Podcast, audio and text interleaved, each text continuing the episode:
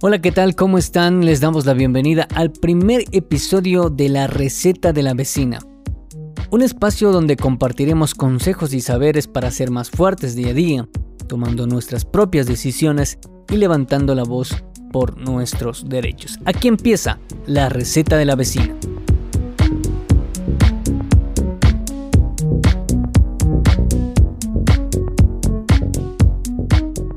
El proyecto de la receta de la vecina tiene como finalidad capacitar a formadores de formadores sobre la ruta de atención a la violencia. Además, compartir recetas gastronómicas que nos permitan unir lazos de apoyo entre vecinas, trasladándonos a las parroquias del cantón y sensibilizando a la población sobre lo que es la violencia de género. Este es un trabajo articulado entre la Secretaría de Derechos Humanos, la Corporación Alemana GIS, Grupo Faro, el Instituto Tecnológico Superior Culinario El Cóndor, Corpo Ambato y el CCPDA. Con ellos se fortalecerá el sistema integral de protección de derechos de la Municipalidad de Ambato. Hoy me acompaña Patricia Escobar, ella es activista, conocedora y defensora de los derechos de la mujer, así que bienvenida Patricia, qué gusto tenerla en la receta de la vecina. Muy buenos días, eh, vecino Luis. Qué importante em, reunirnos para hablar sobre la receta de la vecina que incluye también contenidos de los derechos humanos, no únicamente de las mujeres, de la familia. si la familia está bien, significa que la sociedad también estará bien. Para entender un poco sobre esto, Queremos empezar con una definición de qué es la violencia de género, porque muchos hablamos de estos temas, pero en realidad no conocemos eh, qué es la violencia de género o en qué se basa o cómo se le ejerce. Así que empecemos por eso de mm, entender qué es la violencia de género. Claro que sí. Eh, si usted está recibiendo golpes, si usted está recibiendo puntapiés de parte de su pareja, o si está eh, recibiendo gritos, insultos, si le humilla, eso es violencia de género. La violencia de género son todos los tipos de maltrato que genera eh, la otra persona hacia, hacia usted. Puede ser eh, violencia física, puede ser violencia psicológica, también se le ejerce de forma simbólica e incluso es institucional. La violencia de género va en contra de las personas que nos identificamos como femeninas. Eh, la violencia de género, eh, por lo general, discrimina a las personas que nos identificamos como personas femeninas. Las personas que se identifican como personas masculinas, por lo general, son las que generan esta violencia, esta discriminación hacia todas las personas que se identifican como personas femeninas. Para entender un poco mejor es eh, la violencia ejercida por el hecho de ser mujer, ¿no es cierto? Entonces nos referimos a eso. ¿Cómo identificamos eh, si una vecina está sufriendo o no violencia? Porque muchas veces pensamos que es eh, común ciertas cosas que suceden dentro de casa, en el ámbito donde vivimos, en el contexto donde se desarrolla una vecina. ¿Cómo identificamos y cómo puede saber esta persona si está o no sufriendo violencia? Bueno, primero en el tema físico, ¿no? Podemos em, ver si tiene indicadores eh, como por ejemplo los moretones, eh, por lo general eh, los ojos morados o los ojos verdes causado por un golpe. Significa que si en el rostro se puede ver moretones, ya tenemos que tener la sospecha de que está siendo eh, víctima de violencia de género. Si escuchamos gritos, si escuchamos eh, insultos, que en la casa de la vecina eh, escuchamos que alguien está gritándole, insultándole, significa que está sufriendo violencia de género. Entonces tenemos como estos dos indicadores, desde los moretones que podemos observar en el rostro de la, de la vecina o, de, o los gritos que, eh, se, que se pueden escuchar en la casa, en el domicilio de la vecina. Significa que por ahí está pasando algo. Claro, y entonces ahora, Em, para ejemplificar un poco el tema de, la violencia psicológica, que es eh, menos comprensible, por así decirlo, porque muchas veces pensamos que el que nos digan ciertos términos, pensamos que es normal o, lo hemos normalizado dentro de la sociedad. ¿Cómo entendemos eh, la violencia psicológica? Cuando una persona le humilla, es, clásico escuchar de, la pareja hacia la mujer, no sirves para nada ni, para esto sirves, ni como mujer me sirves. Son tres frases que eh, por lo general la, pareja le humilla a la mujer. Esta es la violencia de género cuando le humilla la, pareja a la mujer.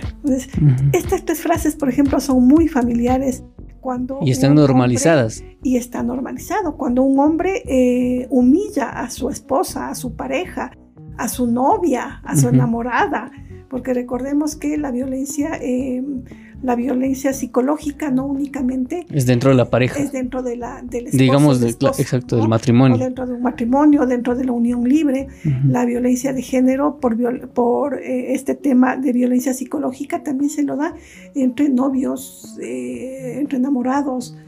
Significa que si alguien le está diciendo estas frases, le está humillando y usted puede acudir justamente a buscar ayuda porque ninguna, ninguna persona debe humillar a otro. Y ahora quiero ir también un poquito más allá por, el tema de que usted decía hoy de que eh, la violencia psicológica no solamente se le ejerce dentro del núcleo matrimonial, por así decirlo, sino, eh, decía, en otros contextos.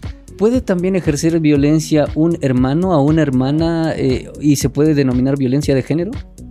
Eh, en efecto, es eh, la violencia de género es la que ejerce el hombre sobre la mujer. El hombre sobre la mujer. Pero aquí sí es fundamental que, que, hagamos también esta diferencia. Si una persona se identifica como femenina, también puede sufrir violencia de género. Por ejemplo, un compañero que nació hombre, pero se siente bien siendo mujer, se siente bien identificándose como, como persona femenina estas personas también sufren violencia de género. Porque Ahí vamos al, como persona femenina. Al tema de diversidades, ¿no es cierto? Ahí viene el tema de diversidades, que incluye la violencia de género, porque se está identificando como, como femenina. Y los hombres, en este caso, son los que generan esta violencia de género, que puede ser violencia física o puede ser violencia psicológica. Tengo una frase por acá que dice que no intenten engañarte. Si duele, no es amor merece ser tratada con cariño, respeto y confianza. Eh, muchas veces pensamos que mm, el amor debe doler y hay que soportarlo todo, hay que aguantarle todo. ¿Qué podemos decir a las personas que muchas veces ni siquiera es un pensamiento solo de, de hombres, sino de las mismas vecinas que tienen este pensamiento arraigado dentro de sí y bueno, pues soportan todo lo que les pueda pasar con sus esposos o sus parejas? Y ahí me acaba de recordar eh, Luis cuando estuvimos hablando de este tema. Y un compañero, un compañero que eh, se supone eh, está en estos procesos de participación ciudadana, decía, es que el amor, ¿cuánto sabemos que es amor cuando duele? Y es lo que nos han enseñado de generación en generación. Vecina, usted que nos está escuchando, no es cierto. Si es que a usted le duele, si es que a usted le insultan, si es que a usted le están diciendo, así mismo es, es que tenemos que soportar todo, eso se llama violencia, eso es un delito. Y por tanto ninguna persona tiene que aguantar, como nos han enseñado, que porque es amor, es que el amor duele, no. Ese es un mito que tenemos que desterrarlo de nuestra cotidianidad. El amor no duele. ¿Cuándo es amor? Cuando somos felices. ¿Cuándo es amor? Cuando la otra persona nos da afecto, cariño y cuando también podemos dar afecto y cariño sin ser lastimadas. El amor no duele, el amor nos da felicidad. Si a usted le duele, eso ya es maltrato, eso es violencia, ese es un delito que hay que denunciar. Puede ser todo menos amor, sí. Puede ser todo menos amor. O sea, es un delito, es violencia, y es digno de denunciarse en las instituciones que tienen que garantizar el cumplimiento de los derechos humanos. Ahora, las vecinas también eh, normalmente eh, tratan de justificar la violencia que reciben de su pareja o, de, la persona que lo esté violentando. Em, pretenden justificar las acciones porque dicen, sí, en esta yo tuve la culpa, Dicen, eh, sí, fue mi error, yo me equivoqué y por eso hasta con razón me, me, violentan, dicen, ¿no es cierto? ¿Y cómo poderle hacer entender a esta persona que tiene, digamos, esos paradigmas mentales tan arraigados y decirle, no, eso, eso, lo que te estás pasando es violencia y tienes que eh, denunciarlo, o si no denuncias, por lo menos tienes que alejarte de tu agresor? ¿Cómo poder hacer entender y cambiar esos constructos mentales que tienen eh, las vecinas sobre estos temas? La primera actividad es la sensibilización. las instituciones que garantizan el cumplimiento de, derechos, eh, de los derechos de los grupos de atención prioritaria tienen que realizar la sensibilización, que es la primera fase. Eh, y esta sensibilización a nivel comunitario, entonces ahí se van enterando, o sea, ahí se van dando cuenta de que, ah, no debo estar viviendo lo que yo estoy viviendo, porque ha sido un delito. Esto se ha sabido llamar violencia, no ha sido normal. Entonces, lo primero es la sensibilización y a través de la sensibilización comunitaria, tratando de llegar a la mayor cantidad de personas, se puede entender que es un delito, es violencia. Em, y segundo, eh, ¿cómo se puede entender que, eh, esto es, eh, que esto no es normal? Pues eh, con, este tipo de, con este tipo de espacios. Este tipo de espacios tiene que llegar a, a, los hogares, este tipo de espacios tiene que llegar a los diferentes eh, barrios, parroquias, para que las mujeres se den cuenta que lo que están viviendo no es amor, que lo que están viviendo es, eh, es, violencia y por tanto se tiene que denunciar porque se constituye en un delito. Este, ahora también quiero consultarle qué tanta relación tiene entre los juegos agresivos con la violencia. Voy a repetir una frase em, que siempre la, escuché de una mujer sabia. Juegos de manos es de villanos, porque así se inicia. Estos juegos agresivos, eh, sin percatarse puede llevar ya a un siguiente nivel. Esta frase que lo deben haber escuchado ustedes vecinas y vecinos, juego de manos desde villanos. No jueguen así. No, eh, no, no, no estén con estos empujones, con estos alones, eh, porque justamente... Por ahí empieza. exactamente, por ahí empieza. Y esta frase que ustedes la deben haber escuchado de juego de manos desde villanos es eh, el primer nivel, que de repente es tan natural, es tan normal que se, que se empujen, que se lancen, que eh, se jaloneen en medio de los juegos. Hay que evitar este, este tipo de juegos porque de repente nos, eh, se nos va la mano y la otra persona le responde.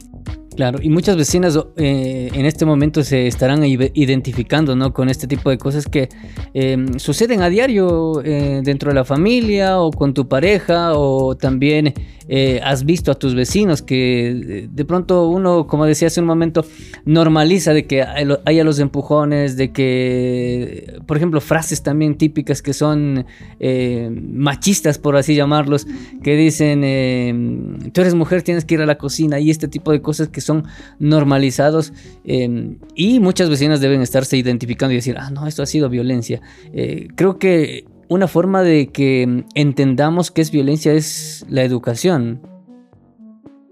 La mejor manera para eh, disminuir la violencia de género es em, con estos eh, cursos de derechos humanos, con la difusión de los derechos humanos, con la difusión de las instituciones a dónde acudir para denunciar.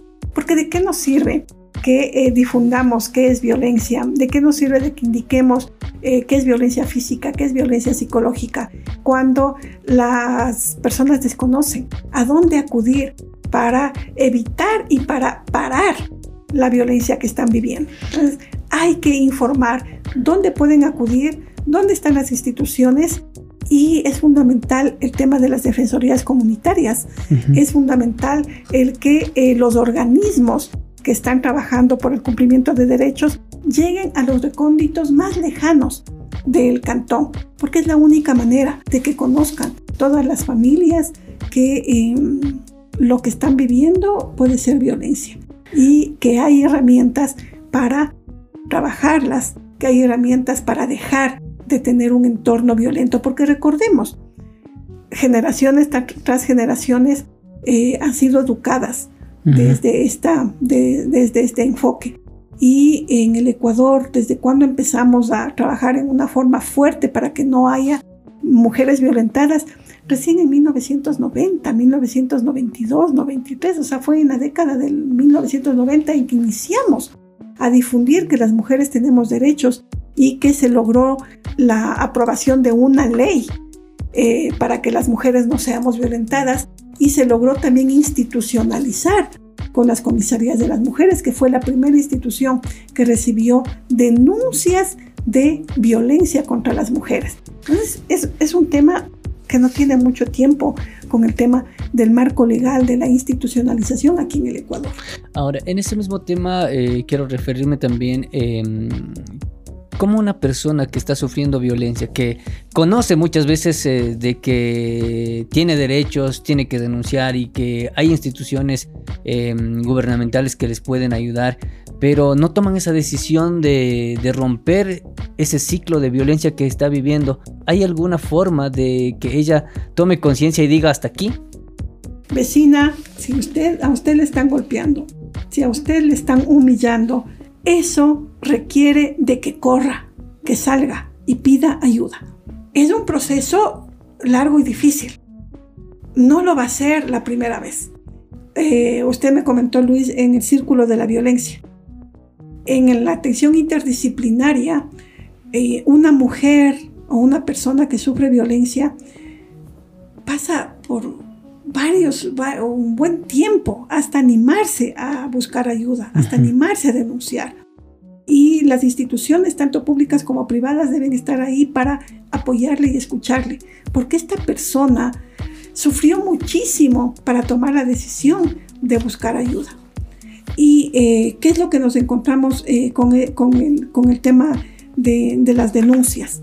Ha sido privados de la libertad varios, varios hombres, varias parejas por violencia de género. Y luego es la esposa, luego es la compañera, la pareja en que va a la autoridad y le dice, no, ya retiró la denuncia, eh, déjele libre. Es por el círculo de la violencia es porque tiene toda esta carga emocional. Y no es una carga emocional con la pareja, es una carga emocional de generación y generación y generación que nos han enseñado que es normal. cuando usted decía hace un momento, ¿por qué es tan difícil que dejen ese entorno violento? Porque creció, creció con tatarabuelos, tatarabuelas, eh, con, este tema de, que es normal, abuelos, abuelas, papá, mamá. Y que les educaron también de esa forma, ¿no? Y que les, fue la disciplina, fue la disciplina desde el maltrato y desde la violencia. Recuerde lo que nos decían cuando éramos pequeños. Eh, la letra con sangre entra. Esa es, ese es un sinónimo de maltrato y de violencia. Y es súper fuerte es súper fuerte, compañeros y compañeras, vecinos, vecinas, es súper fuerte reconocer que somos parte de esas generaciones que nos educaron con, con maltrato físico, con maltrato psicológico, porque eh, así, les, así, así les educaron a nuestros, a nuestros ancestros y a nuestras ancestras. ¿Y por qué es tan difícil que las mujeres eh, que tienen mi edad, ¿Por qué es tan difícil que las mujeres que tienen 35, eh, 30 años dejen el entorno, el entorno violento, porque crecieron con este entorno, porque vieron a su papá y a su mamá eh, con este tipo de relación. Y ahí viene la frase trillada también que es, eh, aunque pegue, mate, marido es. Y imagínense, esta frase es la que eh, nos repetían nuestras abuelas y nuestros abuelos. Nos repetían y nos decían, es mi mujer y yo hago lo que yo quiera. Porque de esa manera fueron, crecieron Y también crecimos, las generaciones que eh, tenemos en este momento, que somos adultos, que somos, que somos adultas, crecimos en ese entorno. Esa es la razón por la que muchas de las mujeres no dejan a su agresor, porque consideran que es normal. ¿Y cómo podemos hacer eh, para, que, para que vaya concientizando, difundiendo por los medios de comunicación? Hay que difundir por los medios de comunicación que no es normal que la pareja le maltrate, le violente, le humille, le insulte, que no es normal. Hay que difundir todo este tema y que eh, se masifique la difusión para que las mujeres vayan concientizando y los compañeros hombres se den cuenta que están cometiendo un delito y que tienen que cambiar de actitud. Porque si no cambian de actitud pueden perder eh, el, derecho de la libertad, pueden ser, eh, simplemente pueden ser encarcelados, pueden ser sentenciados y tienen que entender que están cometiendo un delito. Entonces, es un proceso que requiere el apoyo y la participación de todos. Y aparte de esto, el padre, la madre, los hijos y las hijas, porque el gran problema es que los hijos varones también replican estas actitudes. Y las hijas eh, también asumen que es normal se replica y se sigue replicando este famoso círculo de la violencia. Ahora, vamos a, ya mismo a ir a esa parte que también le tengo una, una pregunta sobre el tema de la familia y la educación de los hijos. Eh, ¿Conoce usted un caso de, de una vecina que logró salir de la violencia eh, y que sea como mm, ese mm, ejemplo para las vecinas que nos están escuchando y que puedan decir, entonces si ella pudo en tales circunstancias, yo también puedo salir de esa de esta, mm, de esta violencia que estoy viviendo. Tuvimos muchos casos. En la red de atención al maltrato infantil, em, que incluyó la atención a la familia, ahí pudimos, eh, a través de primero de la sensibilización a través de toda esta campaña súper fuerte de sensibilización que se realizó, conocimos, eh, se acercaron muchas mujeres a hacer la denuncia a su pareja. Y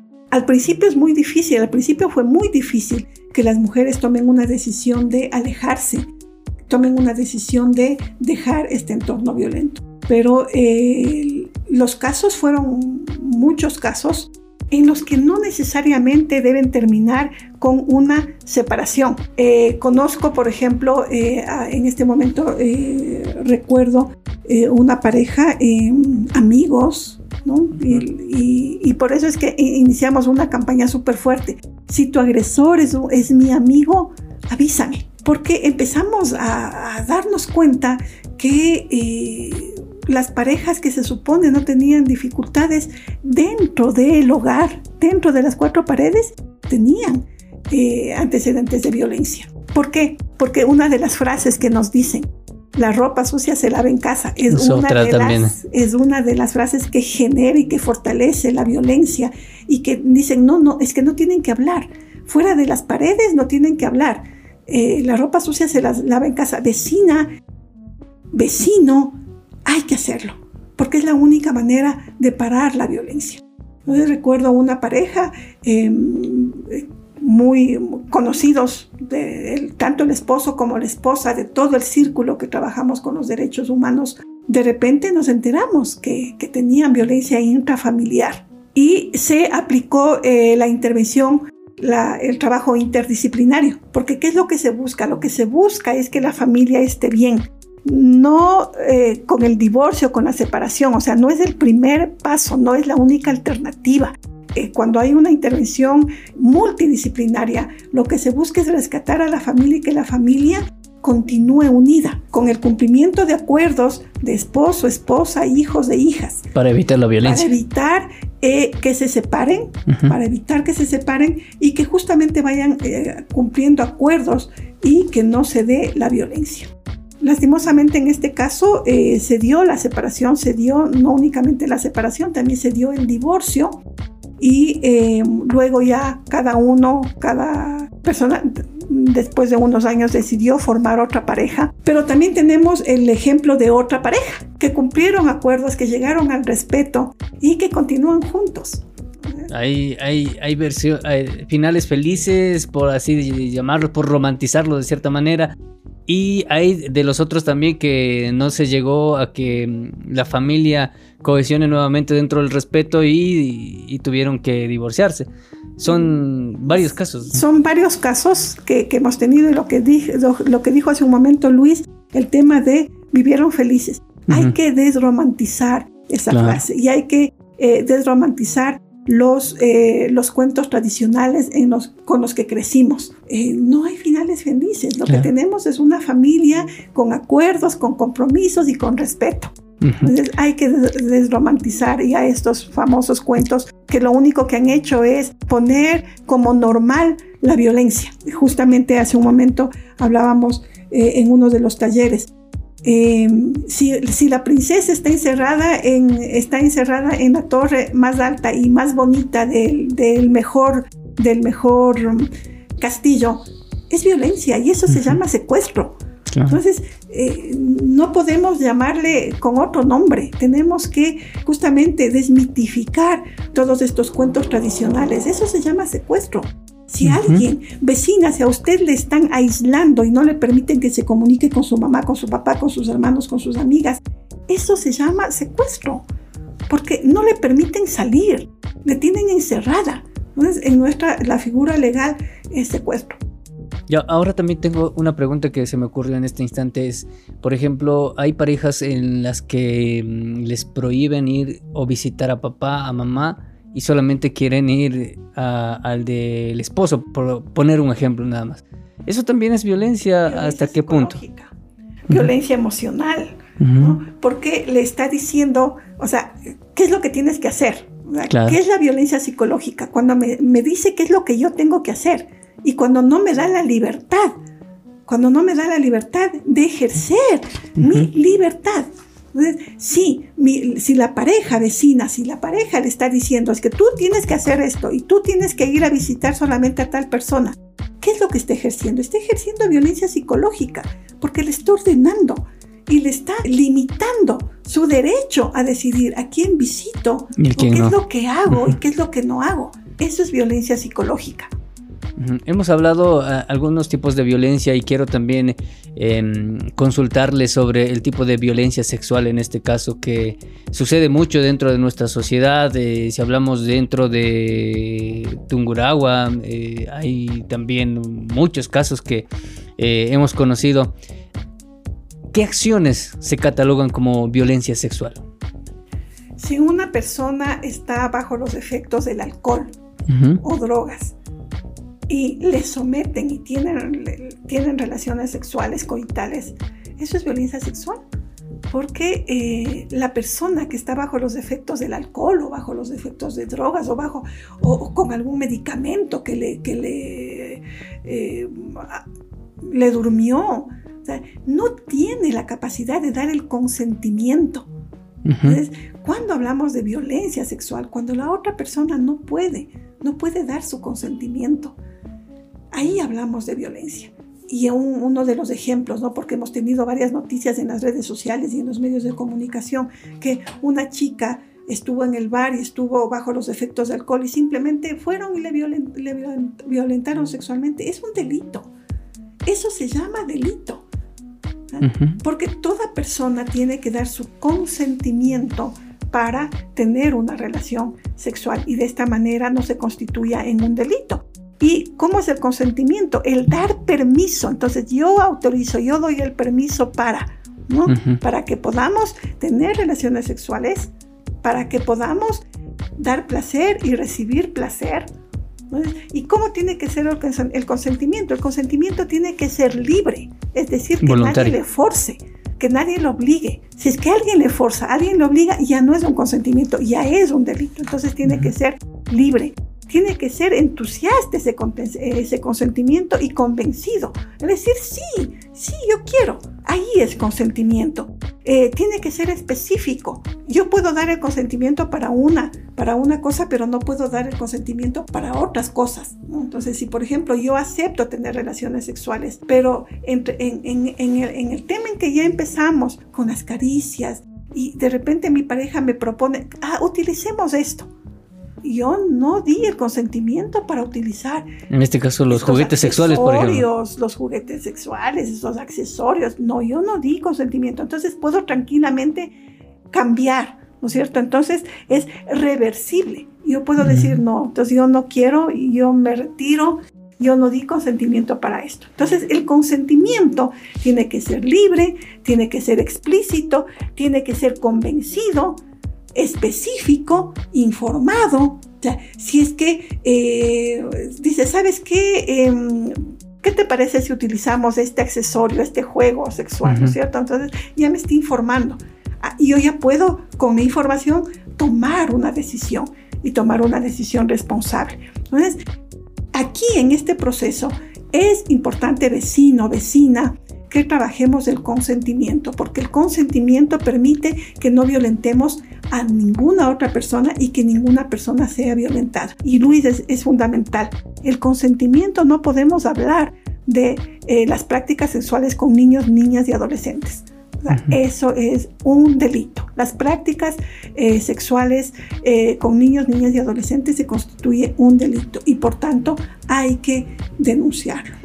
Claro, el consentimiento se podría hablar con personas que pueden ya tomar decisiones sobre, sobre sí mismos y no incluye con, como usted lo decía, con, los más pequeñitos. Y que personas adultas, ¿no es cierto? Que personas mayores de edad eh, quieran tener el consentimiento de eh, personas menores de que tengan 17, 16, 15, 14, 13, 12 o sea, no hay consentimiento. Eso se llama delito. Esto es fundamental también, queridos vecinos y vecinas. Ahora, ¿deben cumplirse otros factores para que eh, no exista la violentación sexual o solamente necesitamos del consentimiento y con ello tenemos ya eh, que la relación sexual que se mantiene es de mutuo acuerdo? El consentimiento reúne em, el cumplimiento de derechos humanos. Entonces, si una persona respeta a la otra, en el que yo no quiero en este momento y le respeta, entonces estamos hablando de los derechos humanos, el derecho a ser respetada, el derecho a que se respete su cuerpo. Ahí también estamos hablando, dentro del consentimiento ya están los principios de igualdad y los principios de equidad, ahí están ya los principios constitucionales, los principios constitucionales que tenemos que cumplir absolutamente todas las personas, todos los ciudadanos y ciudadanas que vivimos en el territorio ecuatoriano. en el consentimiento ya entran principios constitucionales, los derechos humanos, los valores, eh, se incluye absolutamente todo. Si alguien violenta un derecho humano, por supuesto existe una institución que... Eh, sancionará la violación de un derecho y las instituciones a través de la atención integral también se restituirá estos derechos. Ahora quiero entrar también y con este tema de la violencia sexual ya en el ámbito dentro del compromiso matrimonial. Las relaciones sexuales es, eh, digamos, es parte del compromiso matrimonial. nadie le puede obligar. Yo no le puedo obligar a mi pareja que tenga relaciones sexuales conmigo si no quiere. Ajá. Y, esa también. Ahí estoy violentando un derecho de la otra persona. O sea, si, si mi pareja no quiere tener relaciones sexuales, no lo puedo obligar, porque ahí estoy violentando el consentimiento. Recuerden que hablamos hace un momento el tema del consentimiento. Y mi pareja, ¿no es cierto? Mi pareja no me puede obligar, no me puede exigir que yo tenga relaciones sexuales cuando no quiero hacerlo. Eh, no porque estamos casados, ¿no? O no porque convivimos en unión libre, tenemos la obligación de tener relaciones sexuales cada vez que la otra persona quiera hacerlo. Recuerden que el consentimiento es eh, primero libre, segundo es específico, es decir que para Una cada relación sexual se debe contar con el consentimiento. No porque yo firmé un matrimonio significa que un uh, voy a estar disponible. Exactamente, porque firmé un contrato eh, en el matrimonio civil significa que yo voy a tener que aceptar las relaciones sexuales que mi pareja quiere cada vez que quiera. No. O sea, el consentimiento es específico, las relaciones sexuales tienen que ser consentidas y cada una de las relaciones sexuales tienen que ser consentidas. Nadie nos puede obligar. Significa que se puede simplemente denunciar por violencia sexual. Claro, y hacia eso también era eh, otra de las consultas que tenía dentro de este tema es qué sucede cuando no se tiene ganas, no se tiene deseo sexual Y que ahí también sale, por ejemplo, los, las frases machistas, ¿no? De, en el tema de dentro del matrimonio dicen, que si no estás conmigo, luego no estarás arrepentida cuando me vaya con otra, por ejemplo, o tenga relaciones sexuales con otras personas. O no quieres tener relaciones sexuales conmigo porque estás con, con otro. ¿Cuántos mozos tendrás? Exacto. ¿Con cuántos vendrías acostándote? Y ahí viene la manipulación. Claro. Entonces, cuando ya entra la manipulación, ya no podemos hablar de consentimiento. Cuando entra la agresión verbal, cuando entra la agresión psicológica, no podemos hablar de consentimiento. Aquí ya viene em, el otro tema del respeto. El, respetar a la otra persona y el respetarse, el respetarse también en pareja. Entonces, em, ahí, vecino, vecina, si en este momento no, yo no quiero tener relaciones sexuales con mi pareja, pero podemos, podemos simplemente, porque ahí viene el, otro tema, el, el, gran problema es que nos educaron, ¿no es cierto? Que nos educaron, que la única manera de satisfacernos como pareja es son las relaciones sexuales coitales. Y no es cierto. Miren que eh, el sentir placer como seres humanos y el sentir placer con nuestra pareja incluye también estos juegos bonitos, del acariciarnos, de decirnos cosas bonitas, eh, no necesariamente tiene que terminar en una relación sexual coital. Ese es, el, ese, es el otro trabajo que se tiene que ir realizando con pareja. Hay que romper también con esos mitos de que eh, solamente con relaciones sexuales coitales podemos sentir placer. No, hay que recuperar el placer que sentimos como seres humanos y el placer lo sentimos en todas las áreas de nuestra vida. Eh, ¿Cómo yo puedo educarle al niño, niña, adolescente dentro de casa y que no se siga repitiendo esta formación eh, machista de decirle que la mujer muchas veces todavía se tiene el concepto de que es un objeto sexual, de que si yo me caso con ella es de mi propiedad. Em, y, algunas otras eh, frases que son comunes dentro de nuestro ámbito, de nuestra sociedad. ¿Cómo puedo educarle a mi hijo, a mi hija, y que se cambie esa perspectiva de la mujer? Primero, em, quitando de nuestra práctica el que los niños no lloran. Desde, desde bebitos, desde bebitos les dicen, no, mijito, usted es varón, no llore. Y que cuando se cae también le dice, levántate, macho, macho, macho. exactamente, y cuando se cae, ¿qué es lo que le dice? Y el niño quiere llorar, dice, ya vas a llorar como niñita. Miren, ahí ya viene el tema de la discriminación. Entonces ya nos incluyen a nosotras, ya vas a llorar como niñita eres macho. Lo primero que tenemos que hacer como papá, como mamá, como abuelos y como abuelas es romper con este mito de que los niños son machos, los niños son fuertes y por tanto no deben llorar. ¿Qué es lo que pasa? Que desde bebés, desde niños, no se les permite manifestar sus emociones. Y van, guarda, guarda, guarda, porque no les dejaron llorar, no les dejaron expresarse. Y es una olla de presión que en cualquier momento explota. ¿Por qué las estadísticas de violencia intrafamiliar? Vecina, vecino. ¿Por qué es que nos están siempre diciendo, Ambato es la... La número 3. Que tiene a nivel nacional. Un, alto, las estadísticas altas en violencia intrafamiliar. ¿Por qué? ¿Y quién es, quién es el que genera violencia intrafamiliar? El esposo, el hombre. Entonces llega un momento en que esa olla de presión explota con tantas emociones guardadas. ¿Y quién, quién fue? ¿Quién, ¿Quiénes fueron los que pagaron? La familia la que menos daño quiso hacer. Esposa, hijos e hijas. ¿Pero por qué? Porque nos enseñaron de que los niños no deben llorar, de que los niños tienen que ser fuertes, tienen que ser machos y por tanto no deben expresar las emociones. Entonces lo primero que tenemos que hacer, como papá, como mamá, como vecino, como vecina, cuando escuchemos que una persona le dice, a ver, eres macho, no llores. No, eres una persona, llora. Si quieres llorar, mijito, llora. Hazlo. Porque son tan personas como todos. Es lo primero que tenemos que hacer. Lo otro que tenemos que hacer es romper con estos eh, roles tradicionales, ¿no?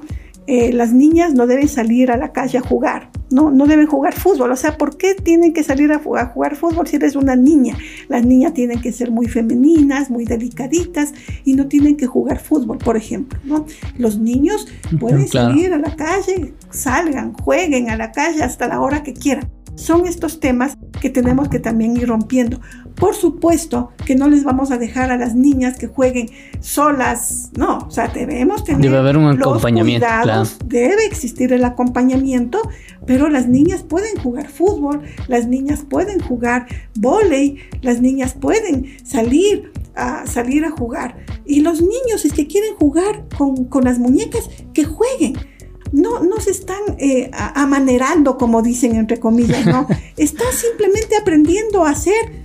Eh, en el futuro serán buenos padres, serán amorosos, serán unos padres presentes, no serán unos, unos, padres ausentes. Si los niños varones quieren jugar con las muñecas, quieren jugar con las ollitas, con los platos, simplemente están aprendiendo, simplemente están aprendiendo que el rol del hombre también es tener su casa limpia, ser cariñosos y cariñosas con sus hijos y con sus hijas, eh, ser, ser parte de tener la casa organizada.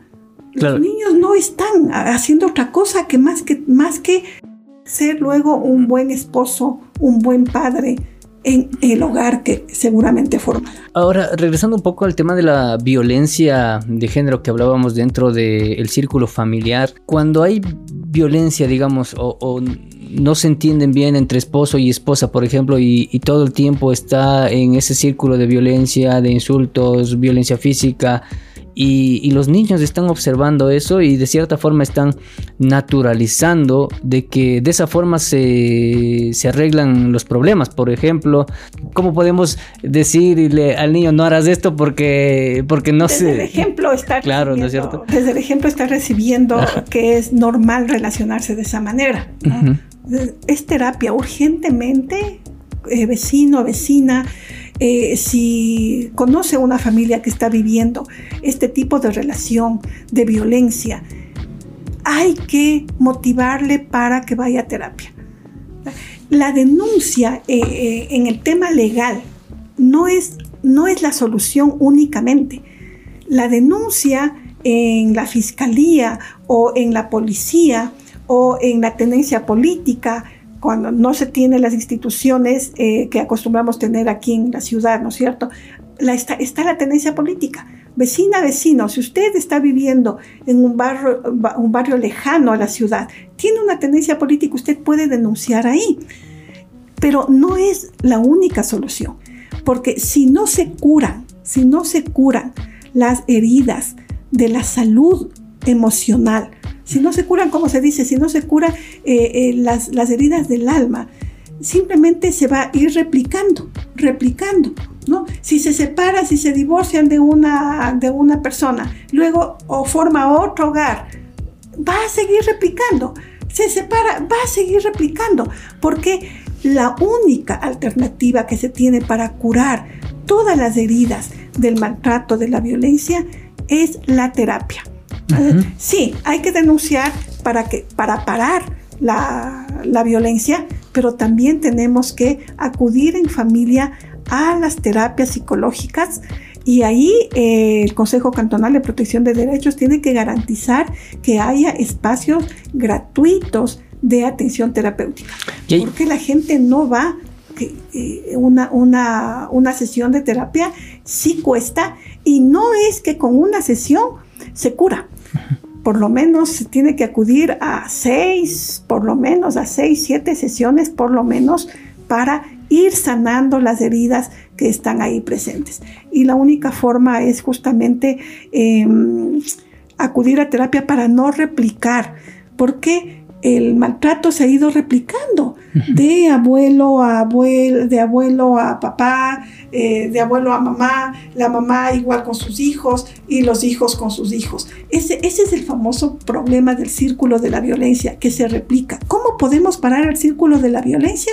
Con terapia psicológica y también denunciando al agresor para parar la violencia de género. Muy bien, quiero agradecerle Patricia por eh, haber eh, aceptado nuestra invitación y yo considero que ha sido un espacio de mucho aprendizaje, de cuestionarnos, como lo dijo usted también, de ciertas cosas que eh, para nosotros es, están bien, pero en realidad no lo están.